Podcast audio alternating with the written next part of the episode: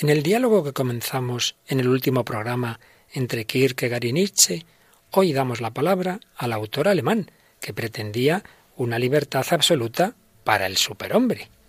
Analizamos hoy su pensamiento y sus repercusiones en el tema de la libertad y la adicción. ¿Nos acompañas?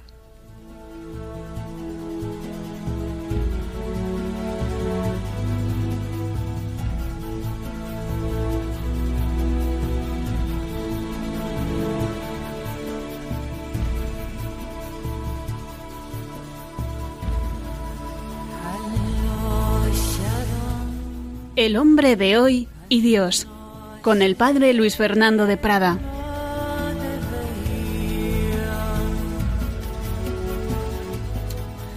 Un cordialísimo saludo, querida familia de Radio María, queridos seguidores de esta emisora y del hombre de hoy y Dios. Descansábamos la semana pasada por muy buen motivo, una estupenda meditación de ejercicios espirituales. Seguimos en este tiempo cuaresmal, pero seguimos también reflexionando y hablando con el hombre de hoy, con el hombre contemporáneo, que como el de todas las épocas, lo sepa o no, busca y necesita a Dios.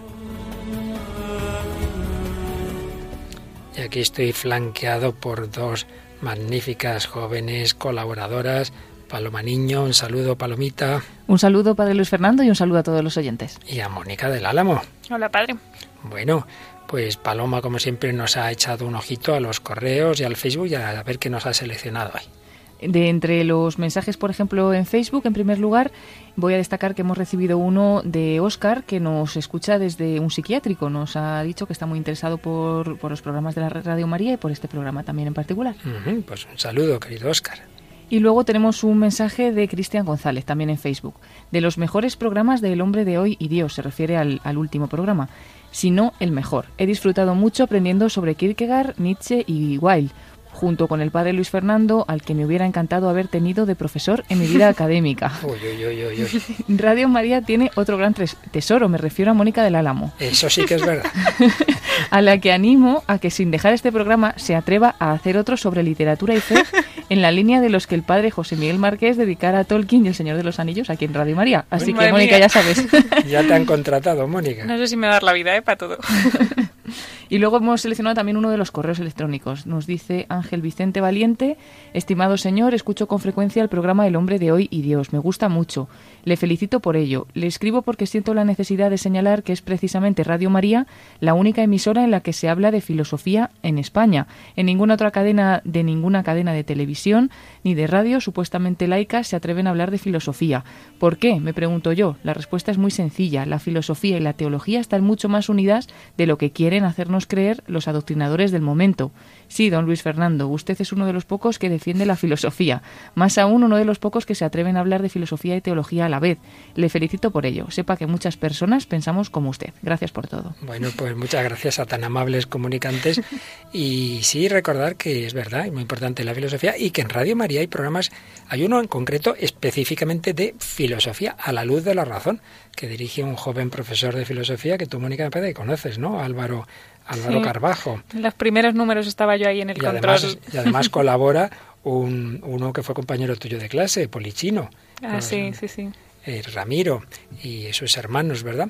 Y luego también tenemos un sacerdote sabe muchísima más filosofía que un servidor, que es el padre José Ramón Velasco, que en un programa nocturno, La Luciérnaga, pues también muchas veces hace incursiones en estos temas. Pues sí, vamos a seguir, vamos a seguir con esos autores. Si el día pasado en esa contraposición o en ese paralelismo entre Kierkegaard y Nietzsche nos fijábamos sobre todo en el autor danés, hoy nos toca el autor alemán, no muy digerible la verdad para es un estómago cristiano, pero tenemos que aprender de, otro alemán, el Papa Benedicto XVI, que lo citaba varias veces en sus encíclicas y en sus discursos, porque hay que conocer todo, claro que sí.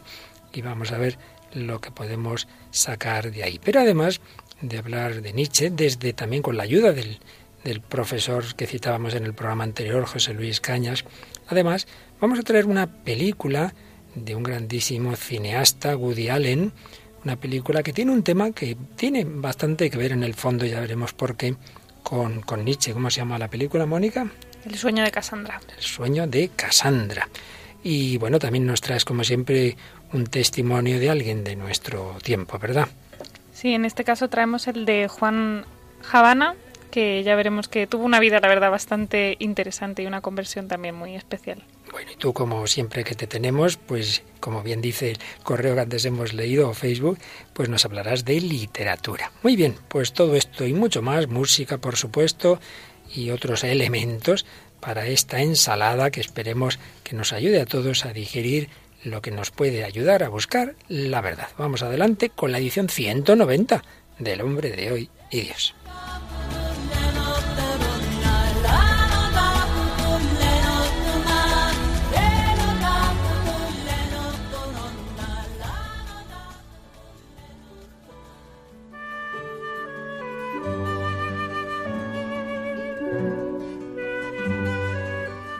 En el día pasado veíamos como el profesor de filosofía José Luis Cañas, eh, estudiando un poco todo el tema de la adicción, la rehumanización, las diversas terapias para la recuperación de las personas adictas, pues iba muy al fondo, muy al fondo de estas cuestiones y iba a las filosofías que puede haber detrás de estos planteamientos vitales. Y concretamente veíamos cómo cogía como modelos de dos enfoques antropológicos muy distintos al filósofo danés Kierkegaard, Soren Kierkegaard, y al filósofo alemán Friedrich Nietzsche.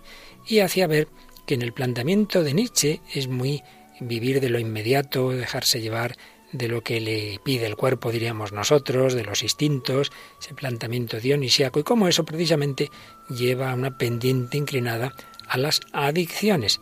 Y como por el contrario en Kierkegaard hay un planteamiento de relacionalidad, de tomar distancia, pero en el buen sentido, para tener relaciones profundas y en último término también de relación con quien funda todo nuestro ser, que es el propio Dios, a quien en cambio Nietzsche rechaza. Como habíamos visto ya también en la síntesis que hacía el padre Carlos Valverde sobre el filósofo alemán Nietzsche, este exalta la vida como valor supremo del hombre entiende por vida instinto, y voluntad de poder como dominio de los demás, desprecio de la verdad y exaltación de lo que llama la moral de los señores sobre la moral del cristianismo, que ve como una moral de los esclavos. El superhombre que la anuncia será libre, es decir, liberado de los valores de la turba, creador, en cuanto que él se dará a sí mismo todos los valores, legislador del rebaño de los hombres, su dueño y su tirano, orgulloso, bélico, alguien que necesita la guerra para obtener la victoria, duro e inflexible, solitario, pues se mantiene por encima de la turba. Un ser realmente mm, que se cree superior a todos los demás y que tiene como esa característica de la voluntad, la voluntad de poder. Y es que en la filosofía de Nietzsche la voluntad es la esencia de la realidad. La realidad no es más que la expresión de la voluntad. Ser es querer. La realidad no es algo estático, permanente, inmutable, sino multiforme y cambiante como la voluntad. La realidad es devenir, cambio, y no está sometida a otra determinación que a la de su propio querer. Y el querer de la voluntad, al igual que el de todo lo real, es un querer libre, que rechaza toda determinación ajena a sí misma. Se trata de una voluntad libre y absoluta, voluntad de poder, una voluntad vital, dominante, que se engendra a sí misma. Bien, a esta concepción de la realidad corresponde también una nueva concepción de la verdad, planteamiento clásico de los griegos, de, Aristóteles, de Santo Tomás, pues es que la verdad simplemente es que el entendimiento conoce la realidad, se adecua a la realidad. Es la adecuación del intelecto con el objeto. Pero si la realidad es algo cambiante, no se puede dejar encerrar en conceptos que serían, según Nietzsche, estáticos, inmutables. Entonces, menos lenguaje de la razón, menos conceptos, y en cambio lenguaje de la imaginación, basado en la metáfora, un lenguaje que respeta la pluriformidad y el movimiento de la realidad, mientras que el lenguaje conceptual es el de la lógica dogmática. El metafórico es el del arte, el de la vida, el de la ambivalencia, el de la belleza, expresión de la libertad de la voluntad. La verdad es que según pienso estas cosas, me están viniendo a la mente discursos de políticos que también les parece que todo es cambiante y que el ser humano es capaz de hacer la realidad a su medida. Y es que detrás de todo esto hay, por supuesto, una nueva antropología. el hombre actual debe ser sustituido por el superhombre, ese hombre que haga de la afirmación de nuevos valores el eje de su vida. Claro, para que surja el superhombre tiene que morir Dios. El superhombre aparece cuando Dios es expulsado del espacio que, según estos autores, según Nietzsche en concreto, habría usurpado. El hombre crea al superhombre al matar a Dios. mientras que el hombre actual es un ser domesticado, el superhombre es un ser libre, superior, autónomo, que posee sus propios instintos, los comprende y los desarrolla en la voluntad de poder. El superhombre ha superado la muerte de Dios y ha aceptado el mundo como dionisíaco, es decir, un mundo en donde prima la voluntad natural instintiva y donde todo intento de constituir valores universales está destinado al fracaso, pues lo único válido es su propia voluntad. Bueno, pues con este aperitivo un poco fuerte, resumiendo el pensamiento de Nietzsche, vamos metiéndonos en este programa de hoy.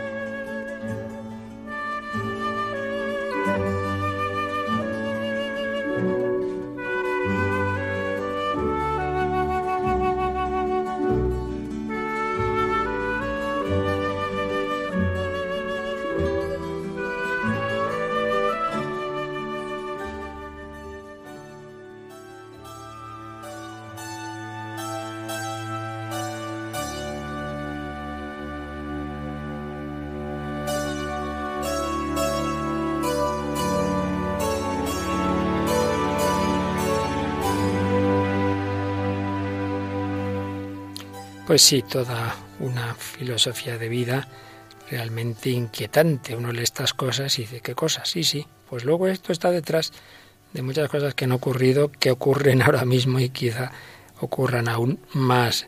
Ese superhombre soberbio que se cree por encima de todo y por supuesto por encima de Dios. Nietzsche es exponente muy particular ciertamente, pero en el fondo pues de una corriente grande de la que ya hablábamos, en que el hombre se pone en el centro de todo, por encima de Dios. Como en todo pensador, por supuesto, eh, está detrás una vida.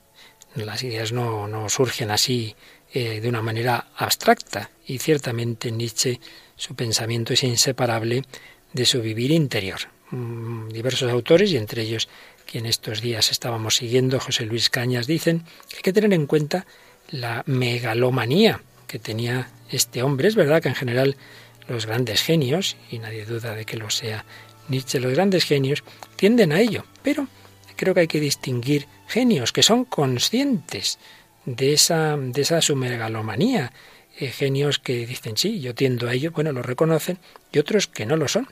Y es que, pues sí, uno puede tener esa tendencia, pero luego tener en el fondo una humildad por la que ve ese peligro, o por el contrario, una soberbia ante la existencia. Esa humildad se veía en un Unamuno o en un Beethoven y la verdad es que solo Dios lo sabe, en último término, pero no se veía ciertamente en Nietzsche un espíritu atormentado, un pensamiento sobre el construido sobre los supuestos del positivismo materialista y que va a hallar un profundo eco en todos los movimientos irracionalistas que se definen por su exaltación sin límites de la vida en sus impulsos instintivos y naturales y la demolición consiguiente de los valores trascendentes, representando un retorno a la cultura nostálgica del mundo infrahumano, como soporte teórico perfecto, en el fondo, para sostener el mundo de las adicciones, que como sabéis, y hemos repetido varias veces, la tesis de este profesor José Luis Cañas, estos planteamientos que así aparentemente que bien, que, que libertad al final, pues llevan precisamente a favorecer las adicciones. Estos planteamientos irracionalistas, con orientación inmanente, determinista, sobre Nietzsche va luego también a seguir en esa línea Freud, ni más ni menos, que era un, un lector empedernido de Nietzsche. Y se ha dicho mucho, es una tesis discutida, pero me parece evidente que tiene mucho fundamento, que, que Nietzsche va a influir en el nazismo.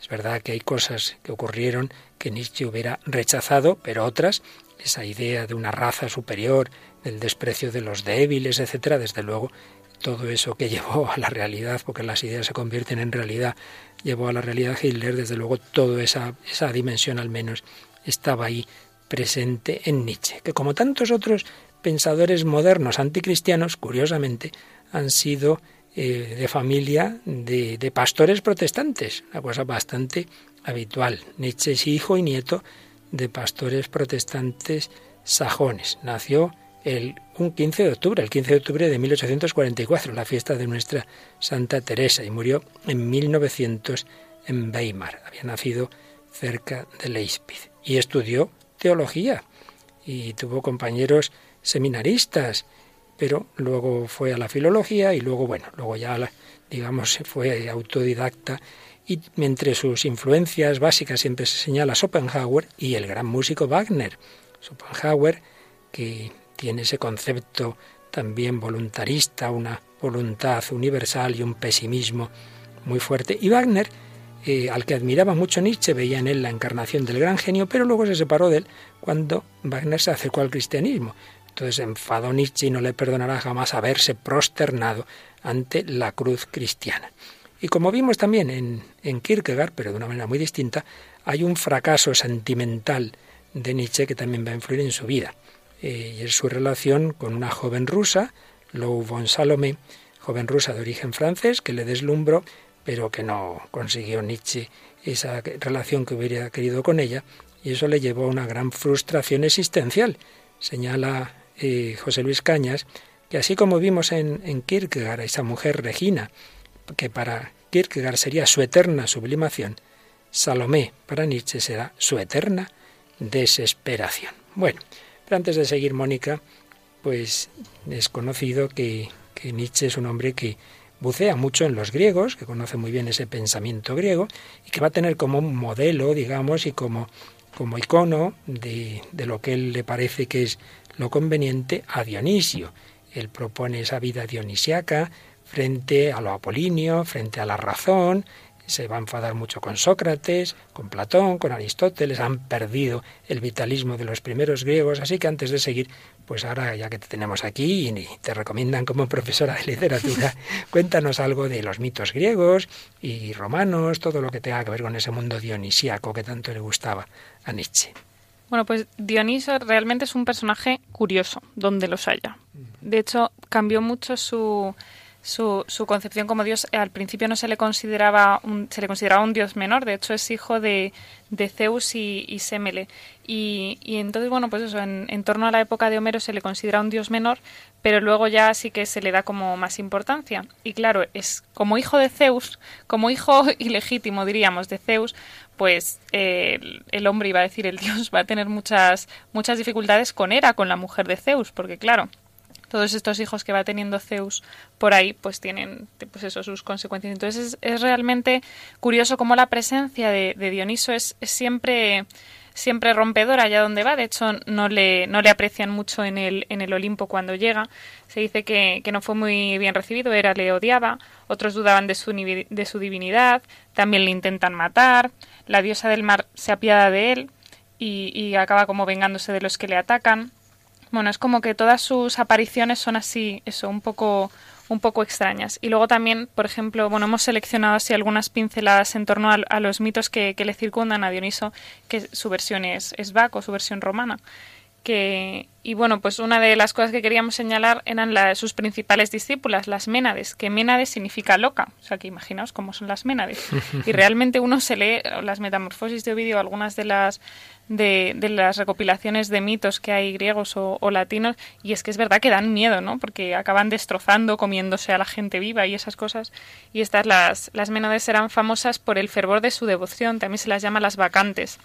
Y con giros frenéticos alcanzaban el éxtasis vestidas con pieles de ciervo, mientras vagaban con antorchas y callados llamados tirus, que no sé cómo se pronuncia eso, y que estaban rematados con madera de pino y envueltos en hiedras y viñas y que algunas veces devoraban animales vivos. Vamos, todo muy bonito y emocionante. Sin duda. Y, y bueno, alguna de las, de las, digamos, de las escenas que, que, se destacan así de, los mitos en torno a, Dioniso es una de, las veces que intenta, bueno, que llega a la ciudad de, de Tebas y, bueno, le confunden, le tratan mal cuando llega y entonces eh, él acaba consiguiendo en una venganza que, que, acaben devorando a, a, uno de sus enemigos, todo así, las Ménades, como, bueno, todo como muy así exagerado. Y luego también otra de las, de las cosas que, que se destacan de él, pues es que es, ese icono con el que le conocemos, siempre se le dibuja, siempre se le, se le representa con el vino. Entonces esto porque al parecer Dioniso es el responsable, el que le dio a la humanidad el vino, y que este fue un regalo que provocó diversas reacciones. Según un mito ateniense, pues bueno, había aprendido la, la viticultura eh, de, de, un anciano de Sileno con el que vivió, y entonces, bueno, eh, acaba, bueno, es que es todo muy, muy lioso en torno, acaba, eh, hay ciertos pueblos que lo aceptan muy bien y que se están muy agradecidos a ellos y otro que acaba todo lleno de, pues eso, de, suicidios y de, cosas así extrañas. La verdad es que es un dios eso, bastante extraño allá donde va. Y luego que también en torno a Dioniso están los diversos festivales. Los más conocidos eran el Mayor Dionisia y el Minor Dionisia y se celebraban en febrero, que era un festival floral en el que se consumía el vino nuevo y se traía a Dionisio en un barco. Y se dice que pues este puede ser uno de los, de los inicios, de los comienzos del carnaval, en que podía ser Carus Navalis para los romanos, como Carus Navalis, que es como el, eso, el barco en el que le traen a Dioniso. Y luego, bueno, pero luego también hay otra versión que dice que también puede venir de, de carne levare, de quitar la, la carne. También, por otra parte, eh, el orfismo, esta especie de religión, de, de secta que está en, en torno a, Orfeo, que eh, relaciona a Orfeo con Dioniso, pues eh, también, también está relacionada con él. Y, muchos, incluso es curioso porque también se dice que muchos de los ritos satánicos posteriores, en los que los participantes llegan en un estado de éxtasis a través del alcohol y las drogas, tienen como semejanzas con los ritos dionisacos, con las bacanales que había en torno a este dios y que incluso el, este dios se les aparecía a sus discípulos en forma de cabra. De hecho, a él se le representa a veces en forma de cabra porque al parecer pasó parte de, de su vida con forma de, de, animal, bueno, huyendo de era y algunas cosas. El caso es que eh, realmente queda un poco confuso todo esto porque hay muchos mitos ¿no? que se entremezclan con Dioniso, casi todos así, pues eso, con, con cosas muy, muy extravagantes, muy, muy extrañas, con, con suicidios, con cosas que rompen la, la paz en la que vivían ciertos pues eso, los habitantes o, o, cosas así, aunque también, bueno, luego hay pueblos que, que, le tenían mucha devoción, si se puede decir así. Así que, bueno, el caso es que esto es un caos considerable. Fíjate que precisamente, dado que el pensamiento nietzscheano pues no, no tienen que ser las cosas muy claras, muy racionales, conceptos claros y distintos, sino así, todo una especie de caos, pues mira, el que, el que todo este mundo que nos has intentado resumir sea tan nebuloso, responde, ¿verdad? Sí, de hecho, eso, leyendo las metamorfosis, tú decías, madre mía, una escena en la que las bacanales hacen no sé qué, otra en la que Dioniso mm, monta un lío alucinante. Es que era como todo que decía, madre mía, ¿cuál mito escojo? Esto es un desastre todo. Pues fíjate que, volviendo un poco a, a esta tesis tan interesante del profesor Cañas, que dice que todo este planteamiento, ¿verdad?, tan, tan de moda, ¿no?, dejarnos llevar, de la embriaguez, etcétera, pues eh, cómo todo eso acaba en, fácilmente en adicciones y resumimos un poquito algunas de las ideas que dice al respecto. Como nos has indicado, Dionisio era el símbolo de la embriaguez pagana, en la que la existencia festeja su propia transfiguración. Y para eh, Nietzsche es lo opuesto a Cristo, es la vida trágica contra la vida en la cruz. Dionisio, contra el crucificado. La liturgia cristiana del Domingo de Ramos contrapone de forma dramática dos gritos pronunciados por el pueblo, Osanna, Domingo de Ramos, y Crucifícalo, el Viernes Santo. Gritos que se oyeron en la ciudad de Jerusalén. Bueno, pues podemos ver ahí un poco la lucha entre esas dos eh, formas de existencia. Nietzsche sostiene como modelo de existencia humana a Dioniso frente a Sócrates primero y frente al crucificado después, y se pregunta qué consecuencias tendría para la moral y para todos los valores el hecho de que esa figura divina de Cristo no existiera. Yo considero al cristianismo, escribirá, como la peor mentira de seducción que ha habido en la historia y ataca la moral cristiana, a la que acusa de no estar a la altura del superhombre. Pero dice José Luis Cañas, el vértigo dionisíaco que conduce a la exaltación de la vida por la vida misma, la búsqueda de lo nuevo placentero, igual que experimenta el adicto, en el fondo se vuelve contra sí y se autodestruye.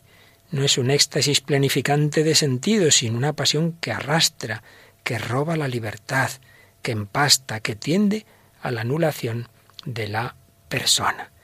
Por ello, es un camino muy peligroso, un camino de embriaguez que señala José Luis Cañas, podríamos llamarla también libido adictiva, una embriaguez, una analogía muy, muy, muy acertada sin duda, se despiertan aquellas emociones dionisíacas en cuya intensificación lo subjetivo desaparece hasta llegar al completo olvido de sí. Dionisio gobierna sobre las tierras fronterizas de nuestra geografía psíquica y ahí tiene lugar la danza dionisíaca, ese baile que origina la ambivalencia y la anulación de los límites. Y entonces señala Cañas, es característica común de toda persona adicta la ambivalencia y la difuminación de límites donde no se sabe bien dónde empieza y dónde acaba la cordura. Dónde empieza y dónde acaba la cordura. No creo que sea casualidad, más allá de lo físico y biológico que pudo haber en ello, que, que Nietzsche acabara pues en esa locura, aunque también tiene que ver sin duda con esa vida de, de falsos placeres, puesto que fue consecuencia también de la sífilis que contrajo, como ya dijimos el día pasado, en un burdel. Pero bien, vamos a decir dos palabras también de cómo esta moral, esta supuesta moral del superhombre, pues luego, claro, acaba teniendo unas consecuencias muy fuertes en, nuestro mundo. Si no hay un bien y mal eh, como puntos de referencia objetivos, si no hay valores en sí mismo, sino es cada uno, cada uno el que se construye su moral, pues luego puede ocurrir lo que de hecho va a ocurrir, que, que simplemente en función mío, pues yo quiera eh, un mundo mm, para lo que a mí me interesa y en el cual, pues si llega el caso, pues quitemos de en medio a quien me molesta. Y por ahí va eh, la película que traemos hoy y el próximo día, porque creo que es muy interesante y vamos a ir escuchando cortes de, de, esta película de Woody Allen, El sueño de Cassandra hoy, y el próximo día es curioso en este, este gran cineasta, que es judío, que es agnóstico, pero el tema de la moral, de la responsabilidad, de si es posible una ética con Dios, sin Dios, eh, la culpabilidad, está en varias películas suyas. Yo ahora recuerdo Match Point, recuerdo Delitos y Faltas, y esta que traemos hoy, que es la más reciente que yo sepa en este tema. hablamos del sueño de Cassandra, que es del año 2007, es una película británica y dirigida por Woody Allen y que entre el reparto pues está Ewan McGregor y Colin Farrell y bueno, esta película trata de, de, la historia de dos hermanos, de Ian y Terry, que compran un velero de segunda mano, que se llama El sueño de Cassandra, Cassandra's Dream, y que para salir a navegar los fines de semana. Y Ian conoce a Ángela, una actriz que acaba de llegar de Londres con la esperanza de, de alcanzar el éxito y se, y se enamora de ella. Pero bueno, la pasión que tiene por el juego Terry pues pone a los dos hermanos así en una situación delicada y bueno, luego les ayuda un tío suyo. Y ahí es donde llega la primera escena que vamos a escuchar. Es un tío rico, tío de eh, al que los padres de estos hermanos han pedido ayuda en varias ocasiones y llega eh, de nuevo este momento en que, como has dicho, pues Terry ha jugado, eh, ha perdido mucho dinero y entonces tiene que pedir tiene que pedir ayuda y entonces van a ver a este tío. Entonces la escena se desarrolla bajo una tormenta, por eso escucharemos un ruido ahí que es el agua que cae, todo es simbólico evidentemente. Hay una tormenta exterior y hay una tormenta interior. Entonces escuchamos cómo este tío les hace una proposición a esos dos sobrinos suyos. Y quitarle del medio significa... Hay que impedir que ese hombre pueda dejar por cualquier medio posible. Quiere que lo matemos. A estas alturas no veo otro modo. No hay posibilidad de implorarle, de comprarle, pero debe ocurrir para que yo sobreviva. Dios, Dios, no quiero matar a nadie. Necesito saber si podéis solucionármelo. Sois los únicos a quienes puedo acudir. Bien que acudían a mí, vuestra madre, vuestro padre, cuando no podían daros de comer. Entonces podíais acudir a mí para todo. Es que lo que nos pide este Howard es desproporcionado. Barnes podría tener un accidente, a Barnes podría atropellarle un coche o, o morir en un atraco callejero. ¡Por Dios, tío! ¿Quieres dejar de gibotear? Después de lo que he hecho por vosotros, me lo debéis. La familia es la familia. La sangre es la sangre. No se hacen preguntas. Proteges a los tuyos. No puedo hacerlo. No me des lecciones. Yo no nací ayer. Me doy cuenta, conozco la gravedad de lo... Bueno, dejadlo estar. No puedo hacerlo, Claro ¿vale? que puedes. Haced que parezca un accidente. Lo que pasa es que no queréis hacerlo. No tengo a nadie más a quien acudir. Bueno, Mónica, ¿tiene algo que ver este diálogo con lo que estamos hablando? Sí, la verdad es que cuando, cuando uno rechaza, yo creo, unos ciertos principios, unas ciertas virtudes, ya realmente todo lo demás viene solo, ¿no? Porque mm, es verdad que, que se, a veces con esta pretensión de libertad dices, bueno, pues nada, que no haya nada que nos ate, ni siquiera la moral, ¿no? La moral es una atadura y sin embargo, bueno, yo me repito mucho con este tema, pero es que realmente creo que, que uno de los dramas de, de la época contemporánea es que nos hemos creído que, que la- las normas, digamos, es que normas hasta suena mal, pero las, esas, sí, esos topes que nos hemos puesto a nuestra actuación coartan nuestra libertad cuando en realidad nos la dan, ¿no? Es como decir que, que un stop en la carretera coarta tu libertad, pues no, hijo, para que no te pegues un trastazo con el que viene por pero es que em, realmente hemos deformado eso y, eso es lo que nos afecta tanto, yo creo. Y fíjate, pues nada, este, este tío, ¿qué pasa? Pues que se ve que hacía negocios, que esos negocios ha hecho cosas que están mal, que tiene esta persona que lo sabe, que le puede denunciar y dice, de ninguna manera, no puede ser. Entonces, como él es el centro de su vida, lo que, le, lo que importa es él, y entonces para conseguir su objetivo de seguir triunfando, ser rico, etcétera, pues hace lo que sea. Y lo que sea es eliminar a este, pero no lo voy a hacer yo. Entonces lo pide a sus sobrinos, que de primeras dicen, ni hablar, pero, pero ¿qué nos estás pidiendo? Ah, pues la familia es lo primero. Eso No se pregunta. Ahí no, no se reflexiona. Ahí podemos ver también un poquito el irracionalismo, ¿no? No pensar. Simplemente, esto se te pide, somos de la familia, yo os he ayudado, tenéis que hacerlo. Bueno, la película es muy interesante porque de primeras los dos hermanos dicen que no. Pero vamos a escuchar un segundo momento en el que en un diálogo que tienen estos dos hermanos, pues ya hay uno que dice que sí. Vamos a, a ver cómo. No puedo hacerlo. No puedo. Claro que lo haremos, Terry. Porque a tío Howard le urge que lo hagamos. No te enrolles, Ian. Solo piensas en nosotros, en lo que podemos sacar. No me enrollo, Terry. Toda tu vida se irá a la mierda si no encuentras cómo pagar las 90.000 libras que debes. Yo no soy tan frío como tú. No soy frío, Terry. No, no sabes cómo me cuesta no asustarme. Pero también es una solución para mí. A ti no te gustan las apuestas bajas y a mí tampoco. Esta es mi gran ocasión, Terry. Dar un gran paso en la vida. Es un homicidio. ¿Sabes? Ya sé lo que Pues no lo olvides. No tienes que explicármelo, Terry. Ese tío es un completo desconocido que perjudica mucho a tío Howard. Aprietas un botón y ya está. Pero no es un botón, Ian. Por lo que más quieras, ¿por qué tienes que empeorar más las cosas? Es un trabajo. Si estuviéramos en el ejército tendríamos que matar todos los días para beneficiar a tíos corruptos hasta las orejas. Pues yo no puedo mirarle cara a cara y después matarlo. Eso está mal, Ian, está mal. Cuando miras las cosas tan de cerca, descubres todas las imperfecciones. Si no quieres hacer esto, lo haré yo solo. Si lo hacemos ya no hay vuelta atrás. Oye, creo que ahora sé cómo te sientes jugando a las cartas. Me siento como en un sueño. Creo que tenemos una baza muy buena y quiero lanzarme. Quiero aprovechar mi suerte. No puedo mirarle y después matarle. Vale, vale. ¿Entiendes? Le observaremos desde lejos en el desayuno, ¿de acuerdo? Nos fijaremos bien y así no nos equivocaremos. Madre mía, ¿será algo así lo que piensa un asesino cuando está planeando su asesinato? Sí, posiblemente. Además que, que es la justificación lo que necesitamos, ¿no? Porque hacer el mal por el mal, pues mm, no, no suele salir, ¿no? Directamente, pero si vamos justificando y encima es curiosa la argumentación, porque dices, bueno, si estuviéramos en el ejército y a lo mejor tiene razón, ¿eh? Y esa, y esa frase es verdad, que estaríamos matando para tíos corruptos. Pues sí, pero eso, eso justifica el que yo vaya a matar a una persona, ¿no? Y, y es eso, es un error lleva a otro y otro, y cómo lo tapas, y cómo tapas el dinero, y cómo tapas el asesinato, y cómo tapas, si es que ya es... De hecho, el hermano que se resiste, en la película va a decir varias veces, es que si, si pasamos ese límite, luego ya no vamos a parar, luego habrá otro y otro y otro. Es realmente tremendo. Luego dice que eso está mal. Bueno, volvemos a lo de antes. Hay cosas en sí mismas buenas y malas o todo está en función mía. Mí también me impresiona lo que dice varias veces. Yo no puedo mirar a los ojos a una persona y luego eliminarla, ¿no? Sí, porque ahí también se ve que todavía le da valor a la vida, ¿no? Porque yo también me da miedo ese momento en el que ya la vida no sea importante porque relativicemos todo. Bueno, ya, ya hemos pasado eso, ¿no? Eh, Cuando hablamos de, de los abortos. Pero, pero es curioso porque de repente una cosa que era muy importante pasa a no ser importante y es que casi no puedes argumentarlo. Porque, porque eso, porque en qué se fundamenta la dignidad? Pues en Dios, en la persona, en tal.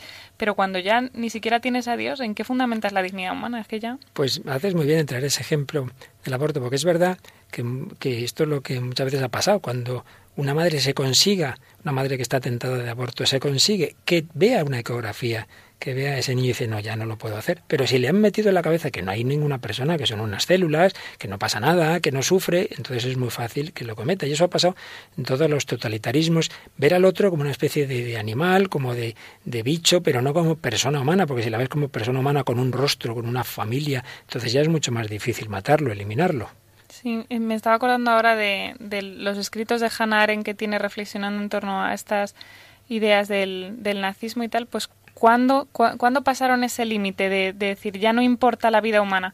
Pues o la obediencia o el amor a la patria o la yo qué sé. O sea, sí es que son cosas en teoría buenas, pero ya es eso, cambiar dónde está el valor fundamental. Y esto es lo que ha pasado en totalitarismos de signo distinto, sea el de tipo nazi, o sea, el contrario, comunista, pero que en el fondo, que en el fondo tienen este mismo planteamiento de no fijarse en las personas humanas con rostro, con nombre y apellidos, sino en función de un objetivo social, de un objetivo político, de un fin supuestamente bueno, el fin justifica los medios. Por eso, hoy nuestro, nuestra primera canción, pues he traído algo que fue histórico. Todos sabemos cómo el comunismo en Europa cayó en 1989 y una de las naciones en que esto ocurrió fue era entonces Checoslovaquia. Estuvo ese gran personaje que ya falleció no hace mucho, Václav Havel, que luchó contra ese totalitarismo que poco después de caer eh, allí el régimen, recuerdo que recibió la visita el país de Juan Pablo II y dijo Havel, yo no sé teología, pero esto parece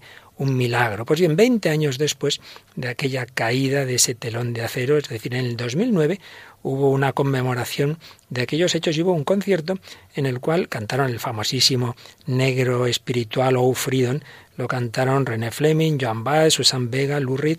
Bueno, vamos a escuchar este, este precioso negro espiritual donde, donde aparece pues esos hombres que estaban esclavizados, cómo miraban hacia arriba, cómo miraban a Dios, cómo preferían ser libres eh, muriendo eh, que estar en la esclavitud, como oímos esa interpretación en aquel concierto ante Havel.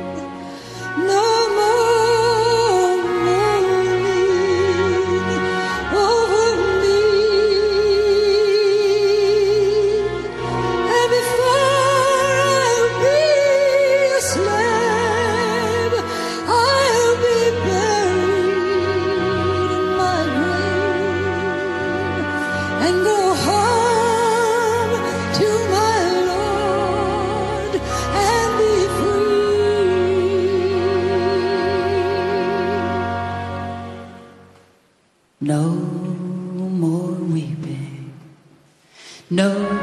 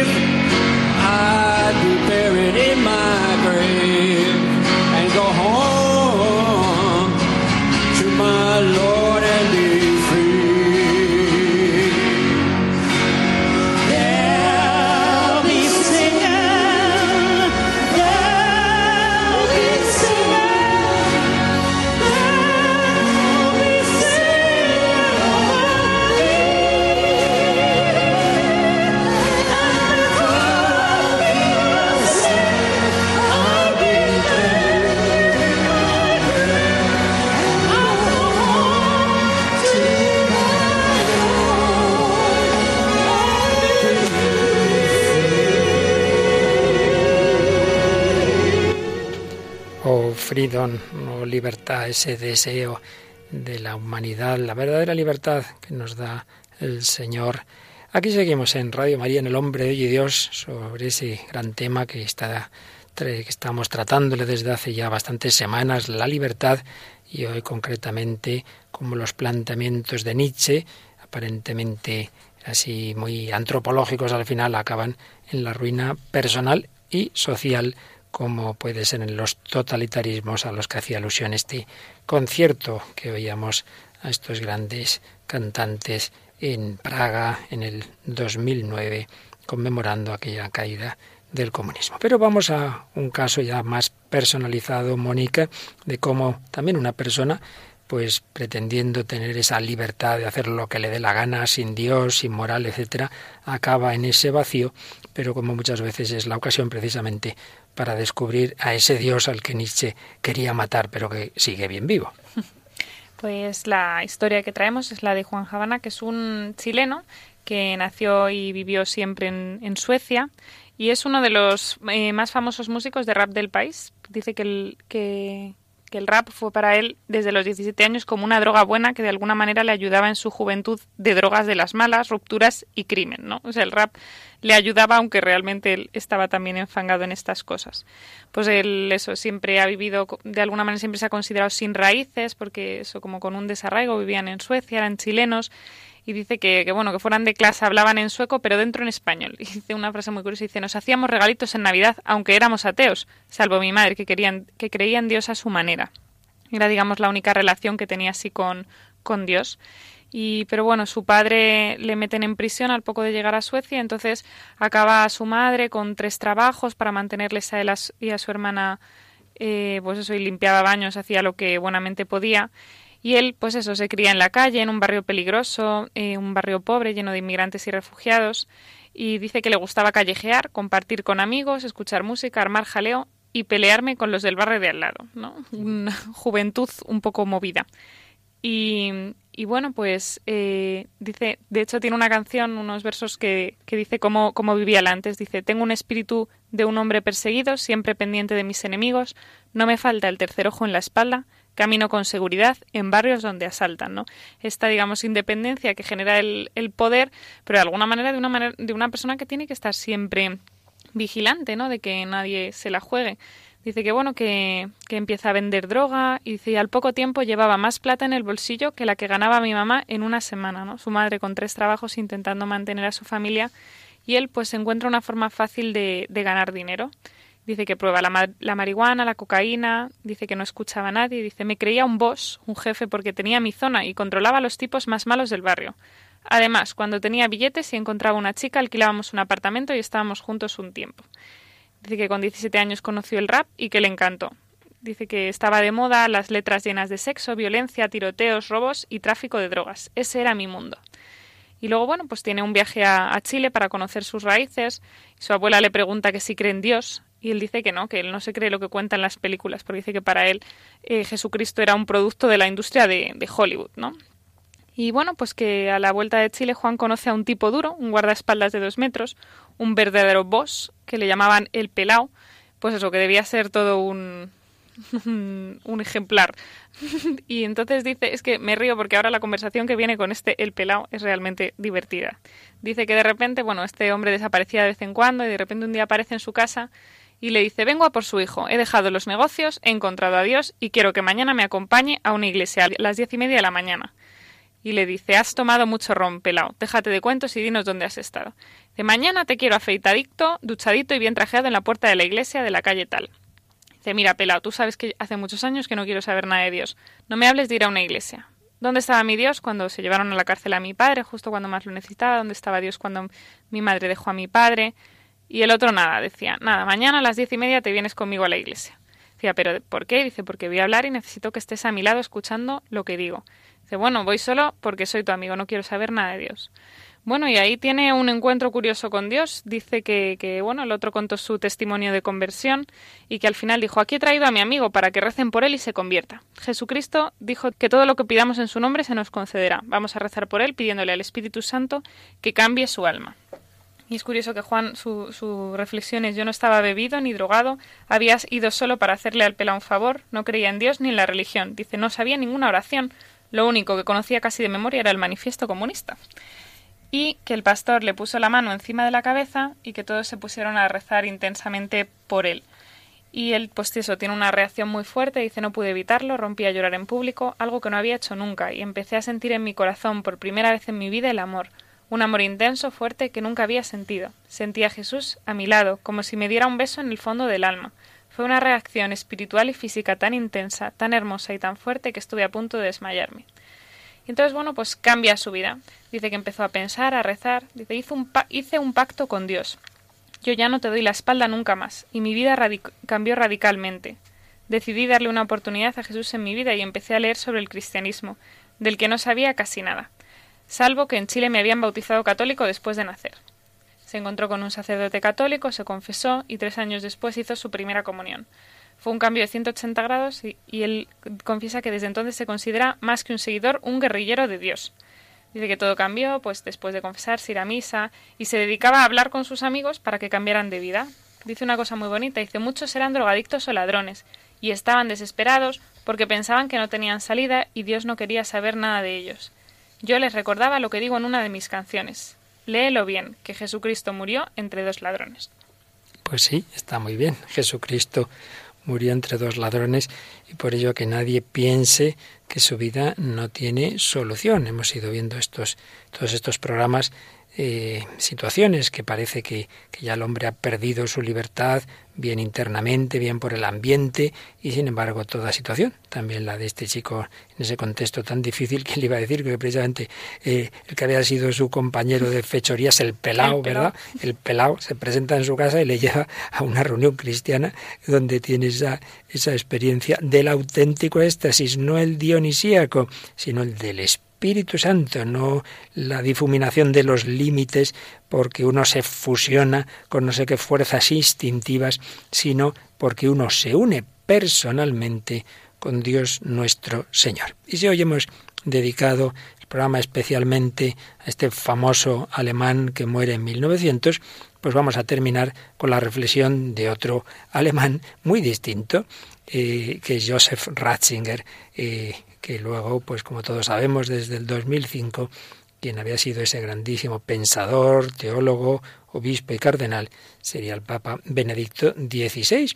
Y con gran sorpresa de, muchos, pues como decía yo al principio del programa, en homilías, en, en encíclicas, de vez en cuando citaba personajes que uno no se esperaría en una homilía de un papa. Por ejemplo, en la homilía de la Misa Crismal de la Semana Santa de 2009, hablando especialmente a los sacerdotes, pero lo que decía para nosotros en general vale para todos, citaba Nietzsche y decía así Benedicto XVI. Nietzsche se ha burlado de la humildad y de la obediencia como virtudes serviles por las cuales se habría reprimido a los hombres. En su lugar ha puesto el orgullo y la libertad absoluta del hombre. Ahora bien, hay caricaturas de una humildad equivocada y una falsa sumisión que no queremos imitar, pero existe también la soberbia destructiva y la presunción que disgregan toda comunidad y acaban en la violencia. Bien lo sabía Benedicto XVI como hijo de la nación alemana.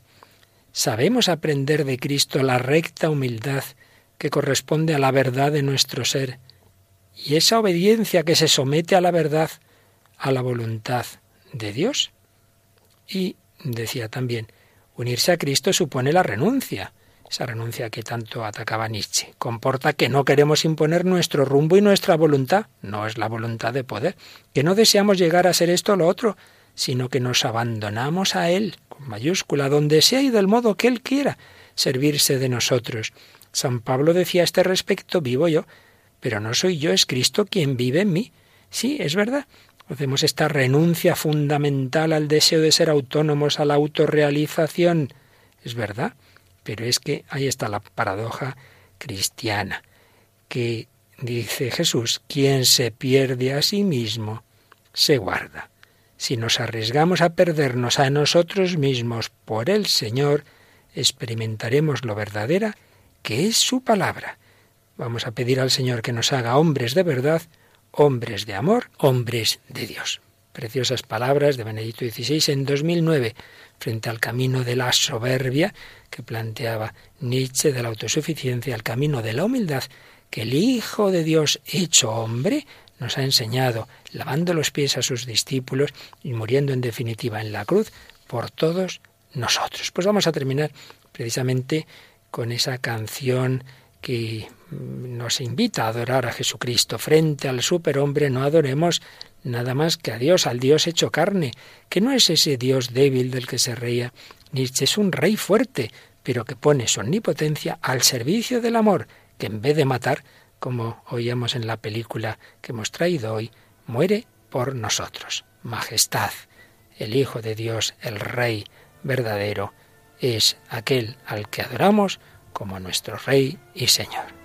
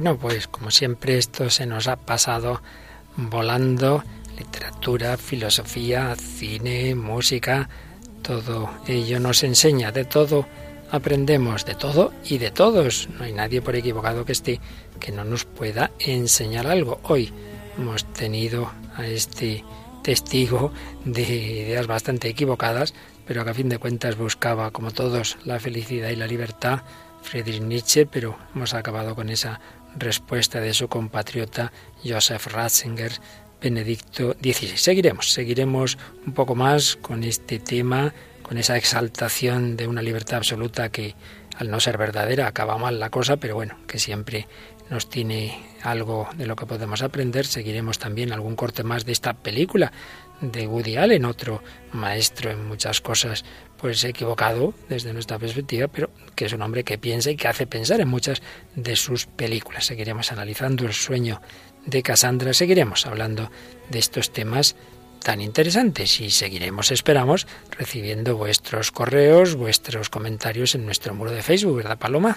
Eso es, siempre ponemos un post de cada uno de los programas, pues entrando a facebook.com barra el hombre de hoy y Dios, pueden verlos y pueden comentarlos. También si entran en la página web de Radio María y ahí dan al icono de Facebook, si irán al de Radio María o, escribiendo el hombre de Dios irán al de, al de nuestro programa en efecto. Y por supuesto con un correo directo, pues más fácil todavía. A través de nuestro correo, el hombre de hoy y Dios, arroba radiomaria.es. Pues gracias a Paloma Niño en el control, gracias a Mónica del Álamo, que ya sabes, tienes que volver a irte pensando otro nuevo programa para ti. Madre mía. Cuando, cuando te dejen ya tus alumnos, ¿verdad? Pues te lo piensas. Muy bien, pues gracias a las dos y gracias a todos vosotros, querida familia, queridos amigos de Radio María, camino de la Pascua, camino del seguimiento del Hijo de Dios hecho hombre que nos quiere dar la verdadera libertad. Que Dios os bendiga y hasta el próximo día, si Él quiere.